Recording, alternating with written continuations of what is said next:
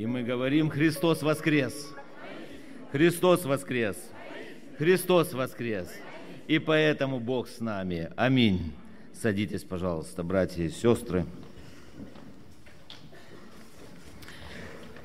Благодарность Господу за прославление, благодарность Господу за молитвы, благодарность Господу за веру, которую Он дал нам. И я хочу напомнить каждому из нас и себе, что вера, которая есть в нас, здесь верующие люди есть? Есть, да?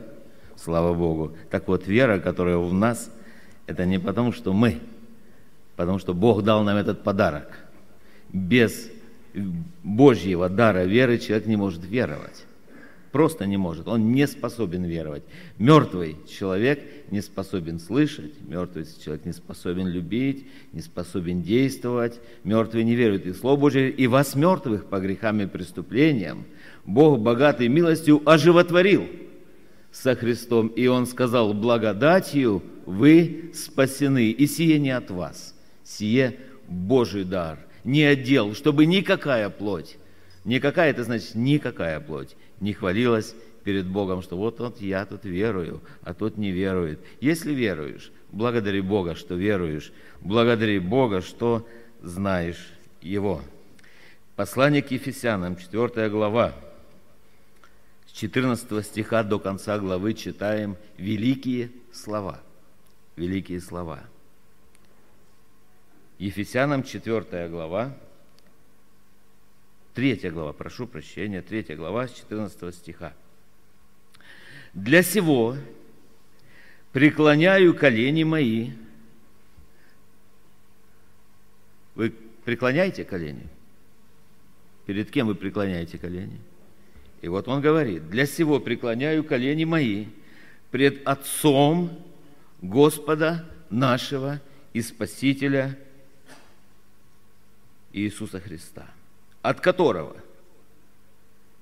От этого Отца, от Него, именуется всякое Отечество на небе и на земле.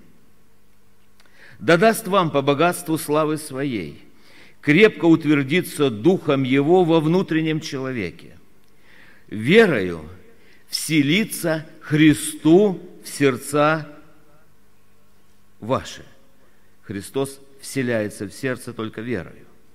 Чтобы вы, укорененные и утвержденные в любви, могли постигнуть со всеми святыми, что широта и долгота, и глубина, и высота, и уразуметь превосходящую разумение любовь Христову, дабы вам исполниться всею полнотою Божией.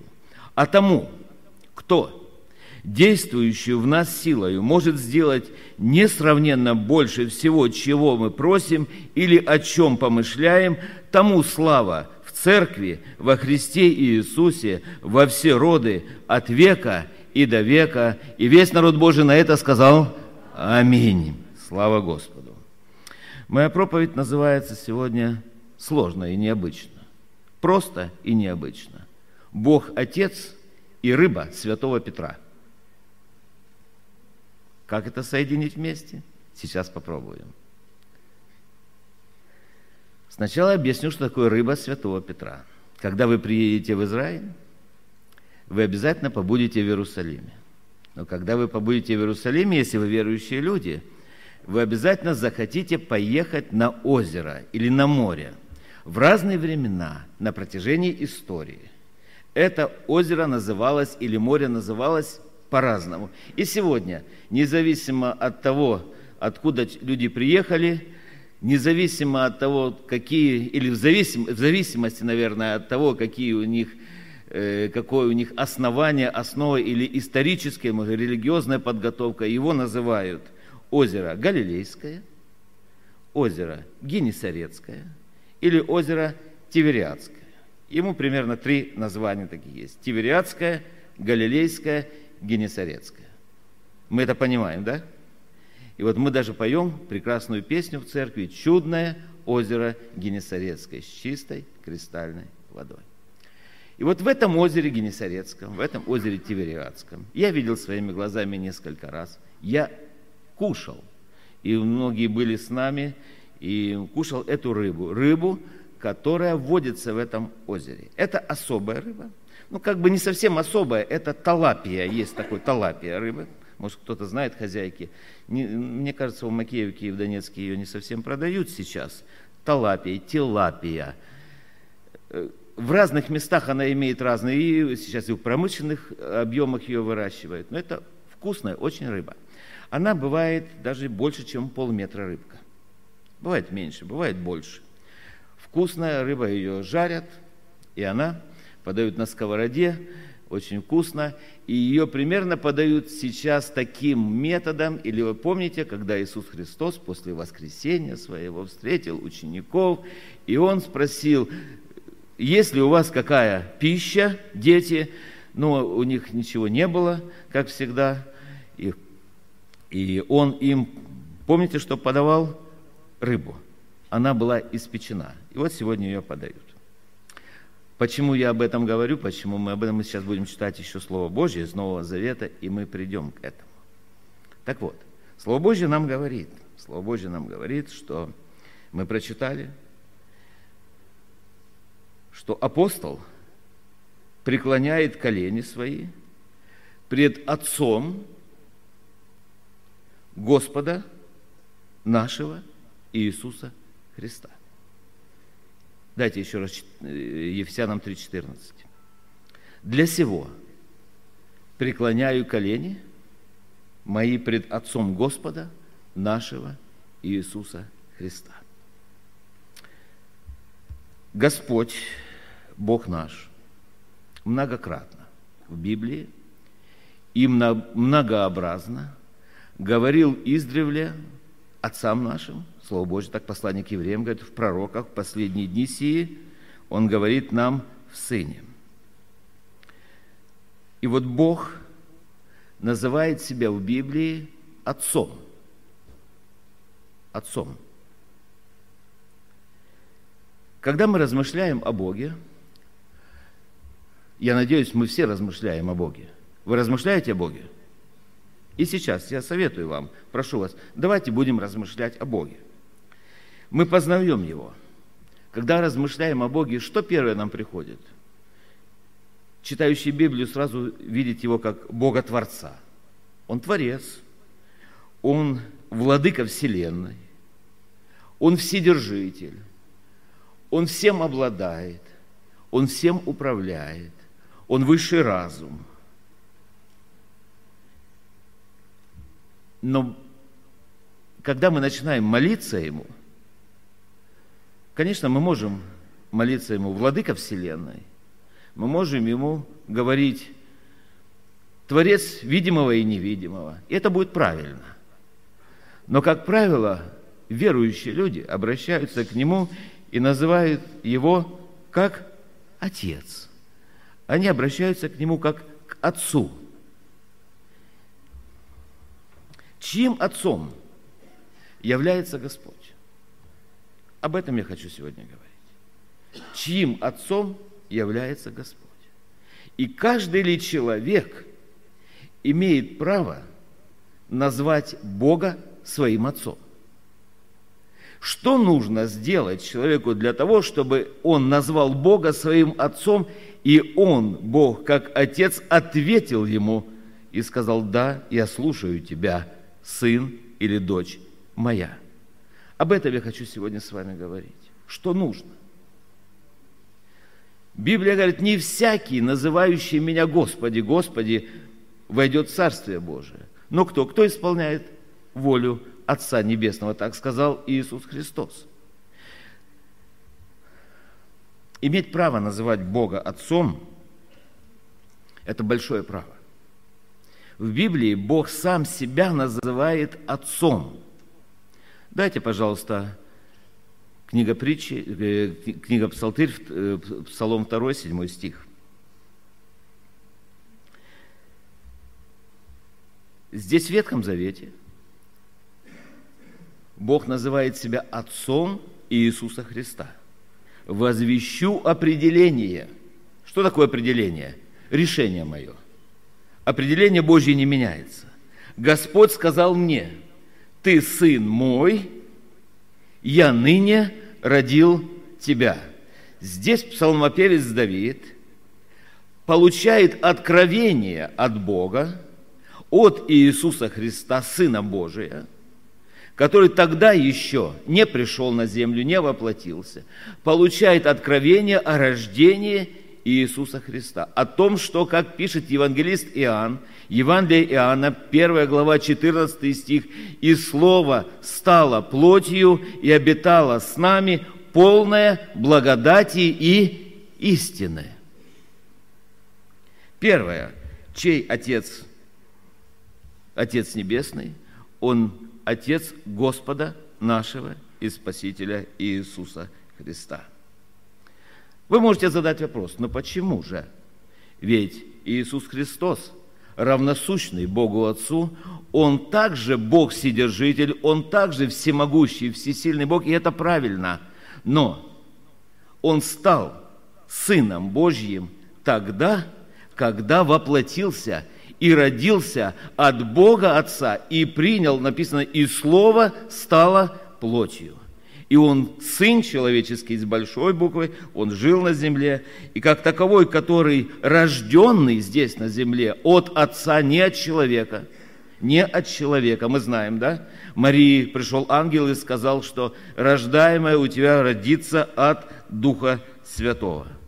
Так вот, этот Бог Отец дал ему, сыну своему, здесь на земле, человеческий дух, мы знаем это, и человеческую плоть. И он был полностью человеком и был полностью Богом. И через это Иисус Христос стал Сыном Божьим, и как человек, он был полностью Богом и полностью человек, как человек вступил к Богу или с Богом Отцом в отношение сыновства. Мы, конечно, можем образно выражаться и сказать, что Бог – есть Отец всех людей. Скажите, до определенной меры это верно или нет?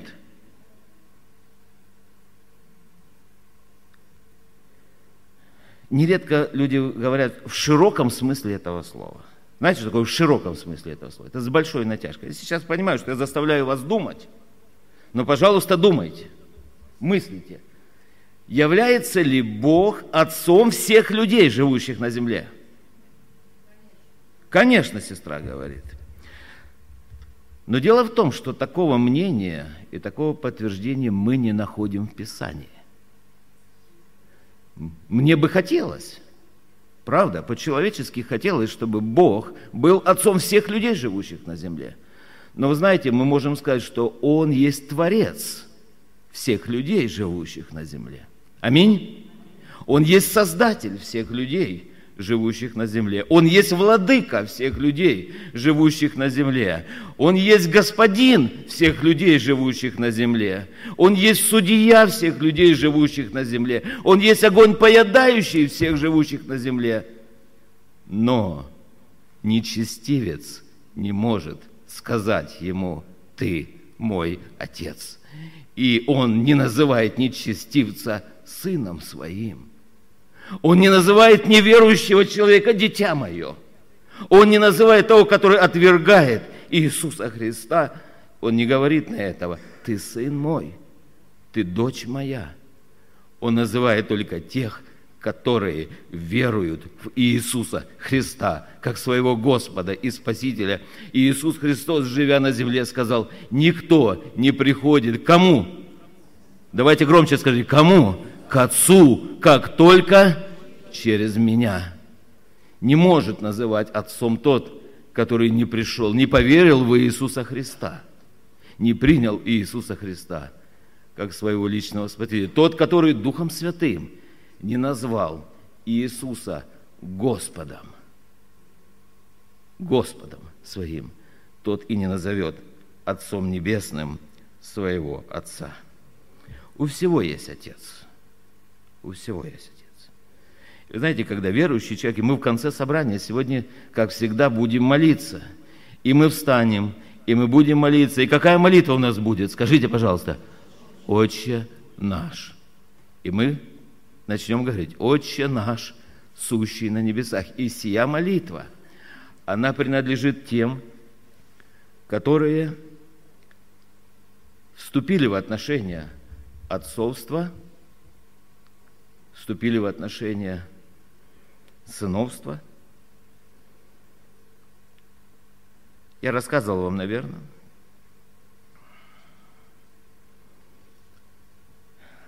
Человеку нужен отец, детям нужен отец. Это страшно, когда отца нет. Я как-то зашла ко мне одна семья после собрания в кабинет, ребеночек маленький. Папа где-то их водку пьет. Мама, бабушка, ребеночек. Помощь какая-то нужна. Ну, это не важно. У меня там конфеты были, мандаринка была – я даю этому ребеночку конфетку, мандаринку, беседую с мамой, с бабушкой. Выходя от меня, этот ребеночек поворачивается и говорит, папа. Знаете, я с натяжкой посмотрел на эту ситуацию, и я понимаю. Я понимаю, что этот ребенок папу ищет. Этот ребенок ищет папу, того, который даст конфету, даст, даст мандаринку, даст... Вы, мы понимаем о чем, да?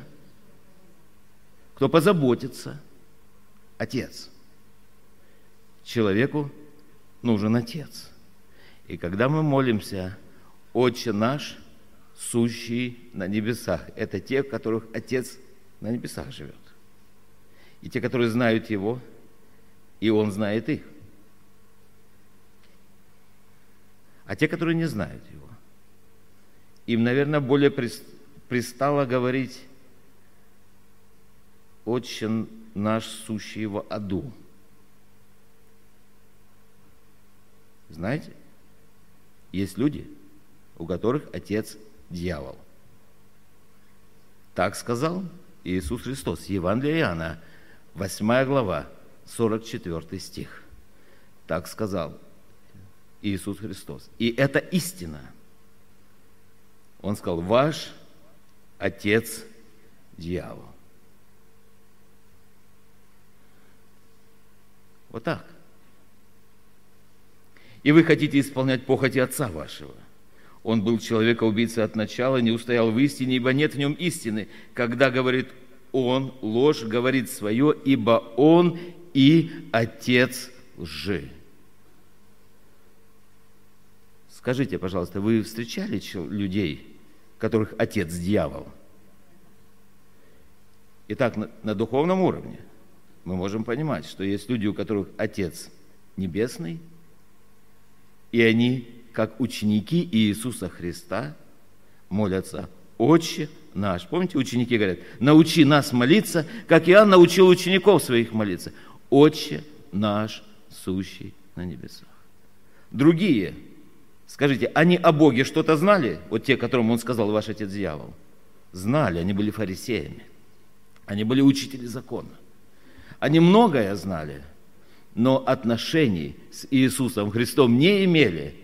И Христа не приняли как своего личного Спасителя. И в результате этого он говорит, ваш отец дьявол. Это настолько радикально, это настолько, настолько сильно – настолько тревожно. Потому что сегодня многие, знаете, понимаю, не понимаю, Отче наш, ежеси на небеси, и пошел, бормочет, и думает, что у него все хорошо.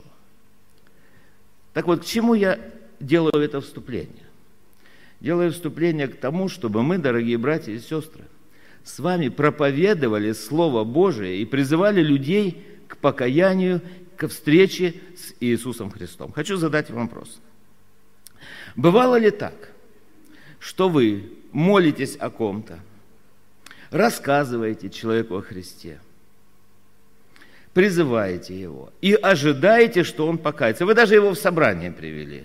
Вы с ним провели 25-30 уже бесед. Вы привели его в собрание. И проповедник проповедует, и хор поет, и молитву звучат, и у вас слезы катятся, и вы готовы молиться, и молиться, и молиться, а этот человек не кается. Было такое? Он даже говорит, я в следующий раз пойду с тобой и покаюсь, и стану христианином. Он приходит опять, и он опять не кается. У вас такое было? У меня такое было часто. И такое происходит сегодня. Дело в том, дело в том, что сердца разных людей затрагиваются разными вещами, разными обстоятельствами, разными эмоциями. Но всегда они затрагиваются, присовокупляя обстоятельства, вещи и эмоции Словом Божьим. Всегда. Без Слова Божия веры не бывает.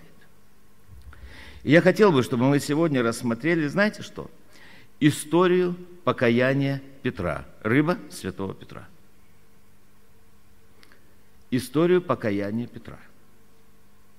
Я хочу сказать вам, что он не сразу стал христианином. Он не сразу. Далеко не сразу. Об этом мы читаем Евангелие Матфея, 4 глава, 19 стих. Евангелие Матфея, 4 глава, а потом мы перейдем дальше, в Евангелие Луки. Евангелие Матфея, 4 глава, 19 стих, говорится о первой встрече, по сути дела, Иисуса Христа с Петром и братьями его. Он встретил их и говорит им, идите за мною, и я сделаю вас ловцами человеков. Но Слово Божье, если мы хронологию изучаем, Писание, нам говорит о том, что Петр стал учеником, вернее, покаялся перед Богом, исповедал себя грешником, а Иисуса Господом. Что такое покаяние? Это когда человек исповедует себя грешником, а Иисуса своим Господом. Так же, да? Человек выходит и говорит, Господи, Ты мой Бог – Иисус, Ты мой Господь. Я исповедую Тебя, что Ты святой Бог, а я грешник, и Ты меня прости. Мы встречаем такое в собрании постоянно. Вчера я проповедовал в еврейской мессианской общине. Там одна женщина вышла, мне говорят, человек хочет покаяться. Она выходит, и, и пастор помогает ей молиться, и она говорит, ты мой Господь, я грешница, прости меня. Так бывает. Аминь. Если кто-то сегодня хочет исповедать Иисуса Господом, себя грешником и покаяться перед Богом, сказать, Господи, прости, вы можете это сделать сейчас прямо. Не бойтесь прерывать мою проповедь, я буду только рад. Иисус будет рад, Бог Отец будет рад, потому что тогда вы сможете назвать Отцом Его, Бога Вседержителя. Иисус Христос принимает вас в свои объятия. Всякий человек, кто призовет имя Господня, тот спасется. Так вот, Петр первый раз, Иисус говорит, следуй за мною. А покаялся он на пятый раз. Пять раз необходимо было Иисусу Христу встречаться с Петром. И мы сейчас посмотрим на страницах Священного Писания. Вот все четыре евангелиста пишут об этом. Евангелие от Матфея мы уже прочитали. Библия говорит, что он пошел за Иисусом, но, как мне кажется и как выглядит, он не так долго следовал за Иисусом. Он пошел. Видели вы таких людей? Они пошли, они побежали, они так... Я нашел того, о ком Мессия, о ком пророки говорили. Он Мессия, брат ему говорит, пожалуйста, смотри. И они все пошли. А потом, Слово Божье говорит, заботы века сего. А работа у Петра была. У Петра была работа? Была. У него была семья? Была. У него все было. У него дело большое, бизнес у него был. У него большое дело было. И после этого у Иисуса Христа происходит еще несколько встреч с Петром. И не просто встречи. Это были встречи, которые влияют на сердце человека, на душу человека. Иисус Христос даже переселился в город Капернаум. Знаете, что Капернаум стал базой действия Иисуса, служения Иисуса Христа. А Петр жил в каком городе? В Капернауме. И у него был дом в Капернауме. Мне пришлось сейчас фундамент развалины этого дома есть. Фундамент – это как историческое место. И там Иисус Христос в этом доме исцелил тещу Петра. Сейчас мы прочитаем об этом. И историки говорят, что Иисус Христос даже некоторое время жил у Петра, когда проповедовал в Капернауме. У Иисуса Христа не было своего дома. А у Петра был свой дом, и большой дом был в Капернауме. Слово Божье говорит, как-то раз Иисус пришел к Петру и исцелил тещу его от горячки. А Петр так и не спасся, так и не покаялся.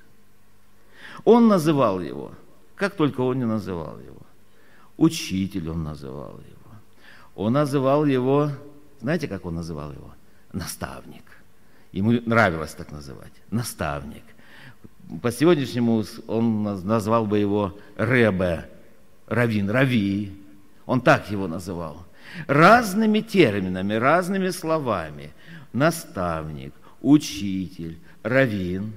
Но ни разу язык у Петра не повернулся назвать Иисуса Христа Господом.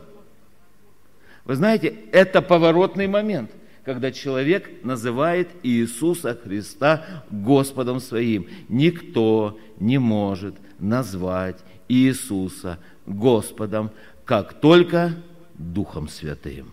Дух Святой должен войти в сердце человека, и тогда человек говорит Иисусу Христу, «Ты мой Господь», как сейчас хор «Ты мой Господь, Ты мой Бог».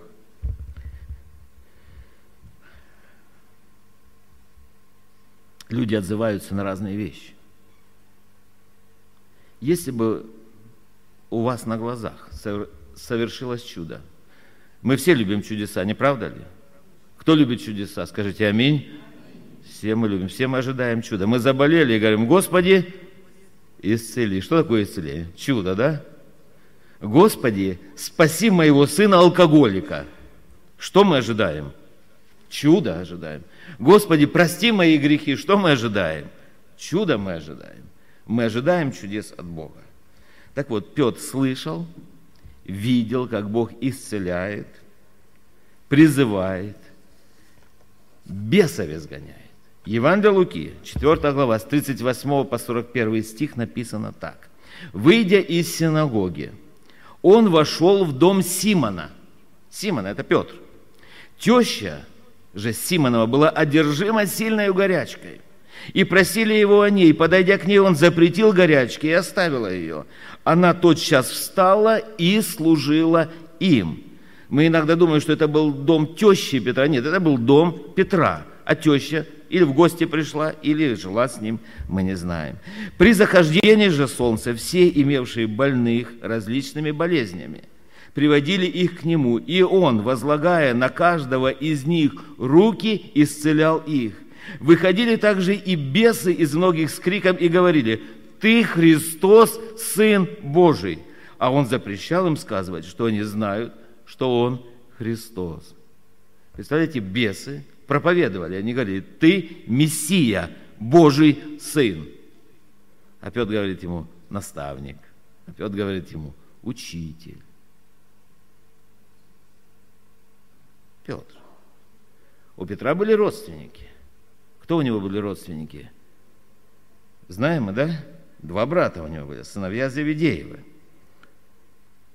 И вот в пятой главе мы читаем, как Петр происходит переворот в сердце Петра. Однажды, когда народ теснился к нему, теснился здесь в греческом переводе написано, они как штабелями складывались, так они прессовались к нему – чтобы услышать Слово Божие.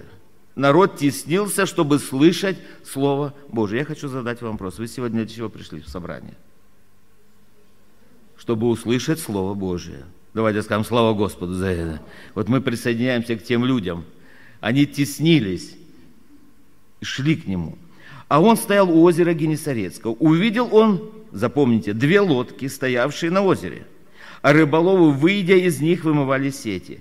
Войдя в одну лодку, которая была Симонова, значит, другая была не его, он просил его отплыть несколько от берега и, сев, учил народ из лодки. Я сейчас стою, как это место называется, вот где -то? кафедра.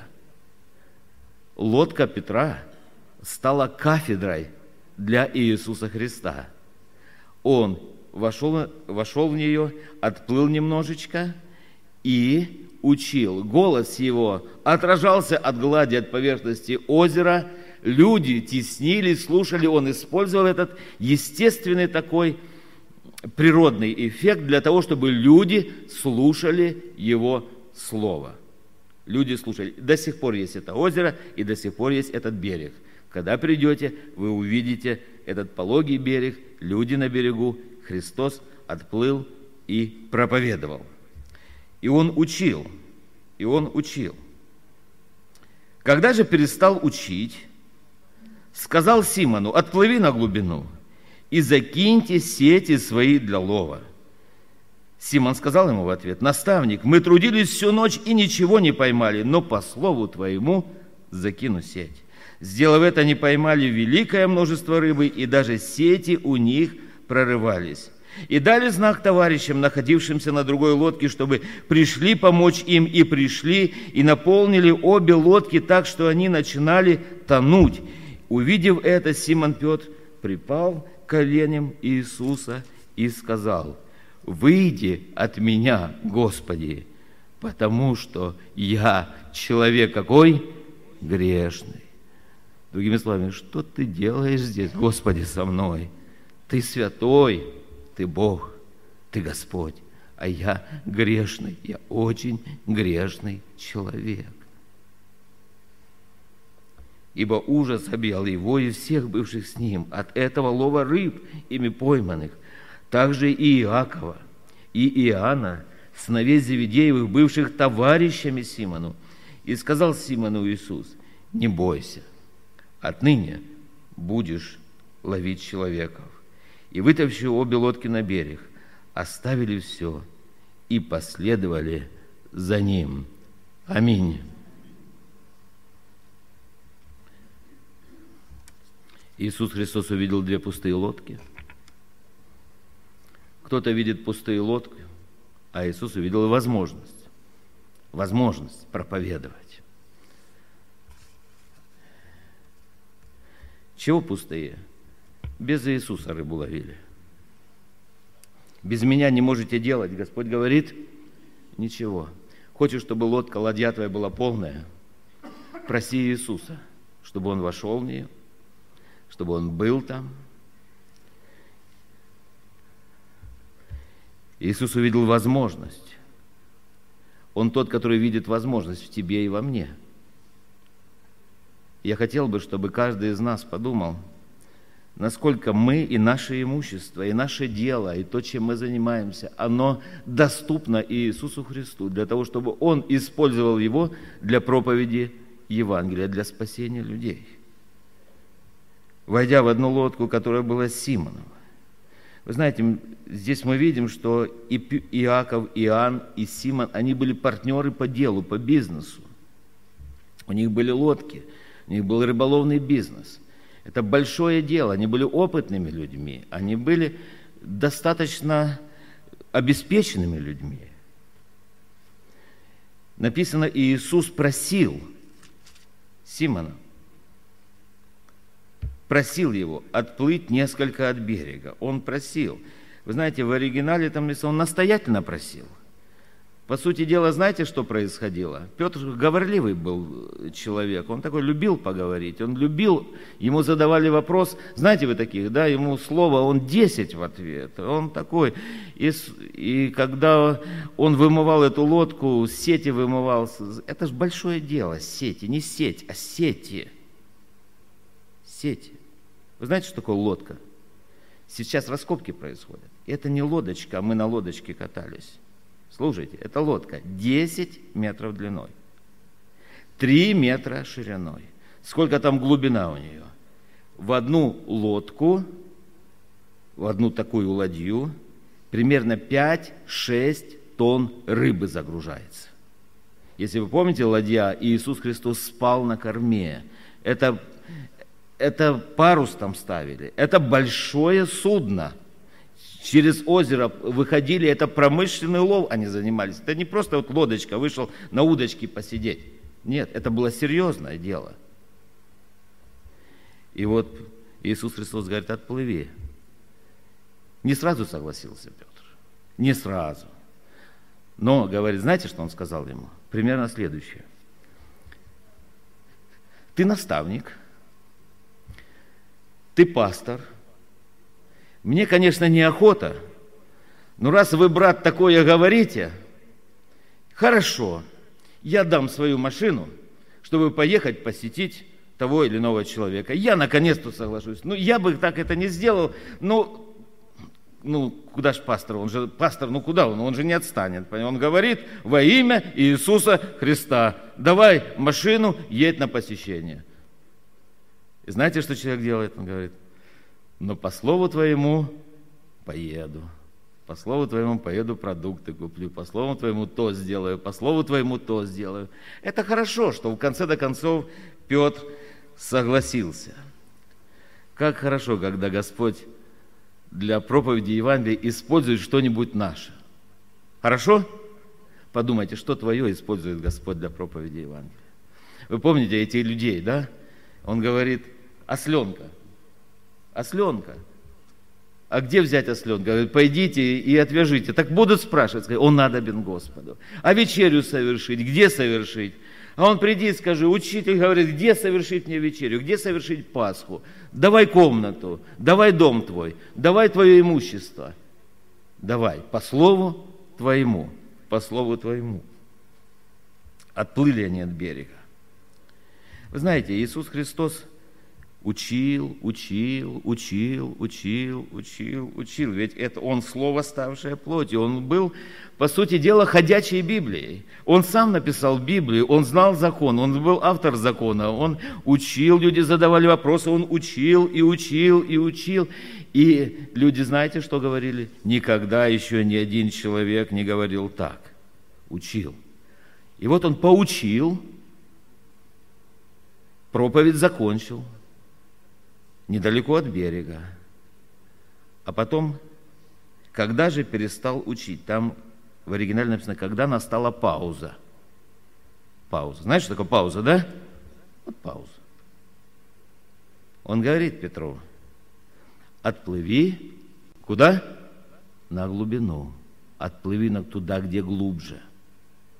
И Господь тебе сегодня предлагает, перестань быть на мелководье отплыви на глубину, иди в глубины Божьи. Вникай в себя, вникай во что?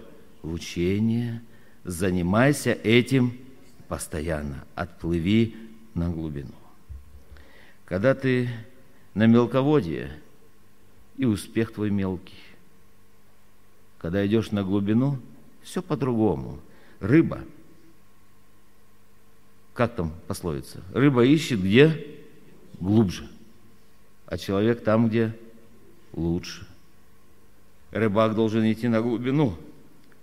Иисус знает, где твой улов, Иисус знает, где твое благословение, Иисус знает, где твой успех. Он говорит, иди туда. Слушайте, как часто мы идем не туда, куда Иисус говорит. Нам мы очень часто привыкли и в служении, и в жизни вот так мелко, вот так как-нибудь, вот так, ну вот, ну вот, и все, и хорошо. Господь говорит, отплыви на глубину забрось свои сети. Петр с напарником же собрали снасти. Наверное, не один десяток килограммов этих снастей. Они могли бы не согласиться, да и не соглашались. Но Петр послушался. Я вспоминаю, как много раз проповедовал, говорил, и ничего не получается. Бог говорит, заново делай. Заново делай. Продолжай проповедовать, продолжай настаивать. Слово Божье говорит, настой во время и не во время. Проповедуй, учи, запрещай, говори, наставляй. И Симон говорит ему, наставник, мы трудились всю ночь и ничего не поймали, ни одной рыбешки, Ни одного пескарика. Ни одного. Представляете, сети забрасывали и ничего не поймали. Когда он говорит наставник, это значит владыка, управляющий. Он говорит, ты капитан моего корабля сейчас. Раз ты здесь, ты главный. Ты главный. Давай, я сделаю так, как ты скажешь. Интересно, какие эмоции были у Петра, когда он разматывал эти сети, когда он забрасывал их, он забросил их опять с улыбкой, а может быть, с досадой, а может быть, с... Слово Божье говорит, с плачем несущие семена будут, пожинать с радостью. Иногда через силу, иногда через «не хочу» нужно делать то, что Бог нам повелевает, через «не хочу». Не хочу, а надо – и знаете, иногда мы, ой, у меня нет вдохновения, ой, у меня нет того, у меня нет настроения, вот у меня там, слушайте, давление на три пункта поднялось, и уже я не могу совершать. Я думаю, у Петра там было и давление, и настроения не было, и все остальное. Но он отплыл на глубину и забрасывает эти сети. Как только он забросил эти сети, по конкретному слову, слово конкретное, Слово от Господа. Иисус знает больше, лучше тебя, лучше меня, лучше нас. И если в Слове Божьем Он говорит, делай, мы должны делать. И Он говорит, по слову твоему я закину сети. И Луки 5, 6 говорится так. Сделав это, они поймали великое множество рыбы. Великое множество рыбы и даже сеть у них прорывалась. Слушайте, здесь два слова есть. Великое и множество. И каждое из этих слов обозначает что? Что обозначает слово великое? Это много. Это очень много. А множество что обозначает?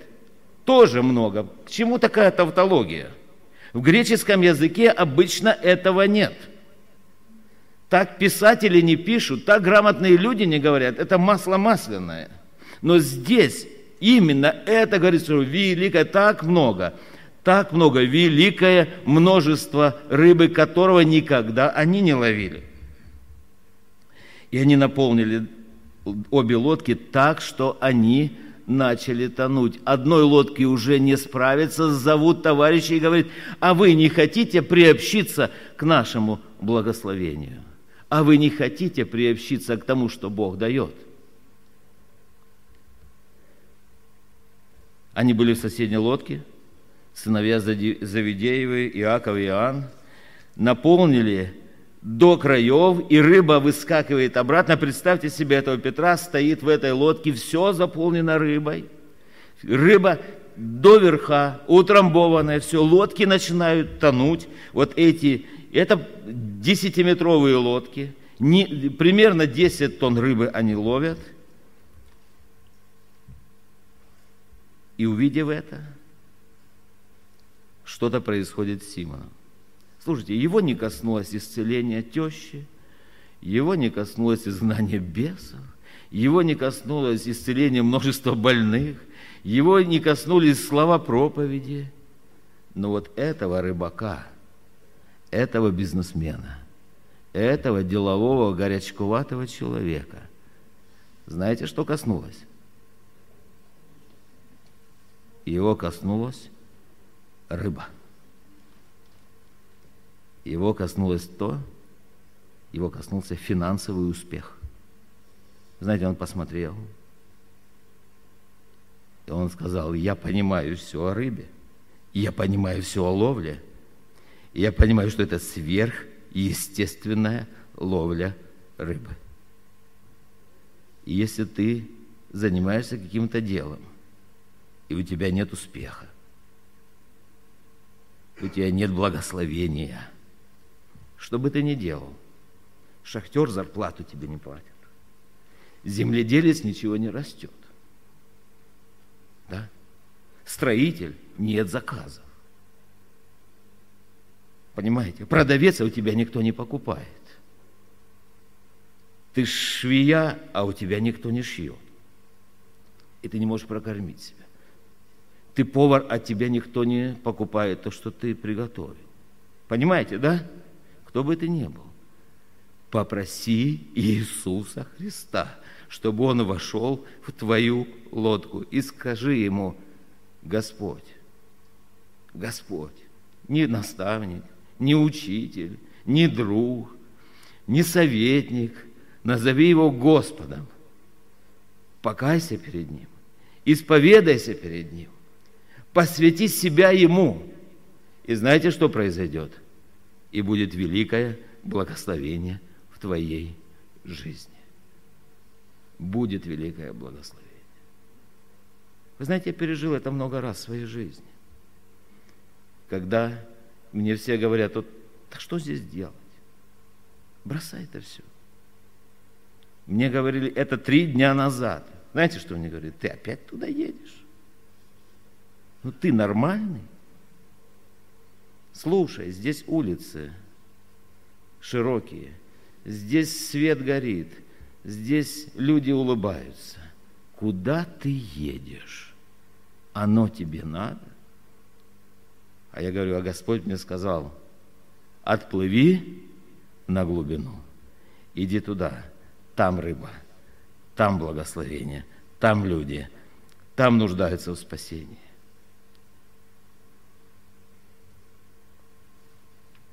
Впервые за все время до Петра дошло, что он грешник. До человека должно дойти. Знаете это слово? Дошло. Вот дошло, что он грешник, а что Бог святой, что Христос Господь.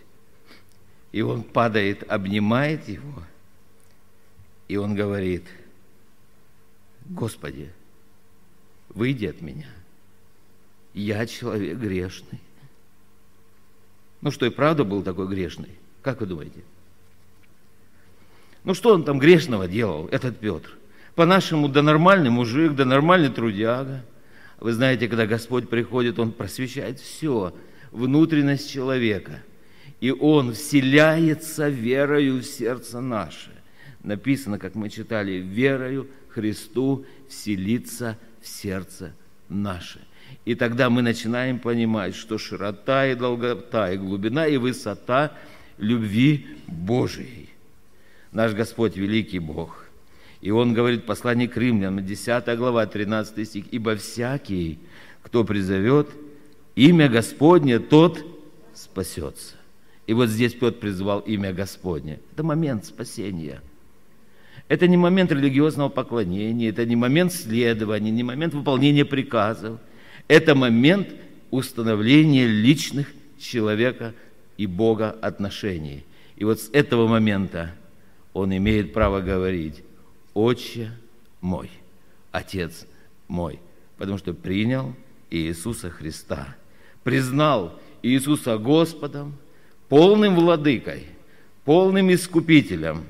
Человек осознает свою греховность. Слово Божье говорит, что Петр позвал также и сыновей Завидеевых, и сказал им Господь, отныне будете проповедниками, отныне будете ловить человеков. Подводим итог. Слушайте, кому-то чудо, кому-то свидетельство. А Петру надо было, чтобы Бог благословил его. Вы знаете, что он сделал? Я думаю, Рыбы было так много, что он смог продать ее, обеспечить семью и сказать, а теперь я пойду проповедовать Слово Божье, потому что кто не печется от домашних своих, тот отрекся от веры и хуже неверного. Бог не говорит, что брось все, возненавидь семью. Некоторые, знаете, буквально возненавидь ближних своих, иди, не заботься. Бог обязательно позаботится. Бог обязательно даст. Назови Иисуса Христа Господом, приди к Нему и покайся пред Ним, и Господь будет благословлять тебя и семью твою. Вы знаете, есть такое понимание, и многие люди, многим людям не нравится этот евангельский термин как предназначение или предопределение. Слышали вы такое, да? Есть. Восьмая глава Римлянам. Ефесянам, первая глава также об этом пишет. Ефесянам первая глава. Когда Бог говорит, что Он предопределяет или предназначает какого-то человека для чего-то, это значит, что, спасибо, 11 стих, Ефесянам 11 стих, мы читаем, «В нем мы сделались наследниками, был предназначены к тому по определению совершающего все по изволению своей воли». Бог хочет, чтобы ты был наследником Его, чтобы мы были наследниками Его. И Он говорит, ты предназначен. Что такое предназначен? Это значит, что Бог накладывает на нас какие-то рамки, какое-то ограничение. Вот если Бог предназначил тебя быть здесь, или делать то, или делать то, лучше делать то, что, к чему Бог тебя назначил. Иногда люди не хотят выполнять предназначение Божье. Вот Бог сказал в самом начале Петру, будешь ловить человеков. А он не кается. А он не кается. Он не называет Иисуса Господом. Ну как он будет ловить человеков, если сам Иисуса Господом не исповедует? Как? И знаете, что Бог сделал? Он предназначил все обстоятельства жизни так для Петра, что он оказался один на один в лодке с Иисусом и с рыбой. И тогда дошло до Петра. И он говорит, Господи, я грешный человек, а Ты святой. Что повелишь мне делать? И было еще проблемы, и были еще трудности в жизни Петра. Но он уже никогда не переставал называть Иисуса Господом. Дошло дело до отречения в саду Гефсиманском. Помните это, да? Дошло дело до страха, дошло дело до того, что он испугался. Но никогда он уже не переставал называть Иисуса Господом. И в заключение хочу сказать.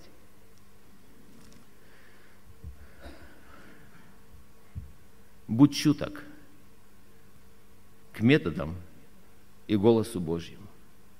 Бог хочет тебя благословить. Бог хочет всех нас благословить. Бог хочет дать нам служение. Бог хочет, чтобы мы были успешными. Бог хочет, чтобы мы были плодовитыми во всем. И Бог хочет, чтобы мы были проповедниками. Везде, всегда о Нем говорили. Для этого имей личные отношения с Богом. Евангелие от Иоанна, 15 глава, 16 стих. Запомните, запишите, выучите наизусть. Не вы меня избрали, а я вас избрал, говорит Господь, и поставил вас, и поставил вас, чтобы вы шли и приносили плод, и чтобы плод ваш пребывал, дабы чего не попросите от Отца во имя Мое, Он дал вам. Давайте скажем, слава Господу за это. Аминь. Отче наш сущий на небесах. Да святится имя Твое, да придет царствие Твое, да будет воля Твоя и на земле, как на небе.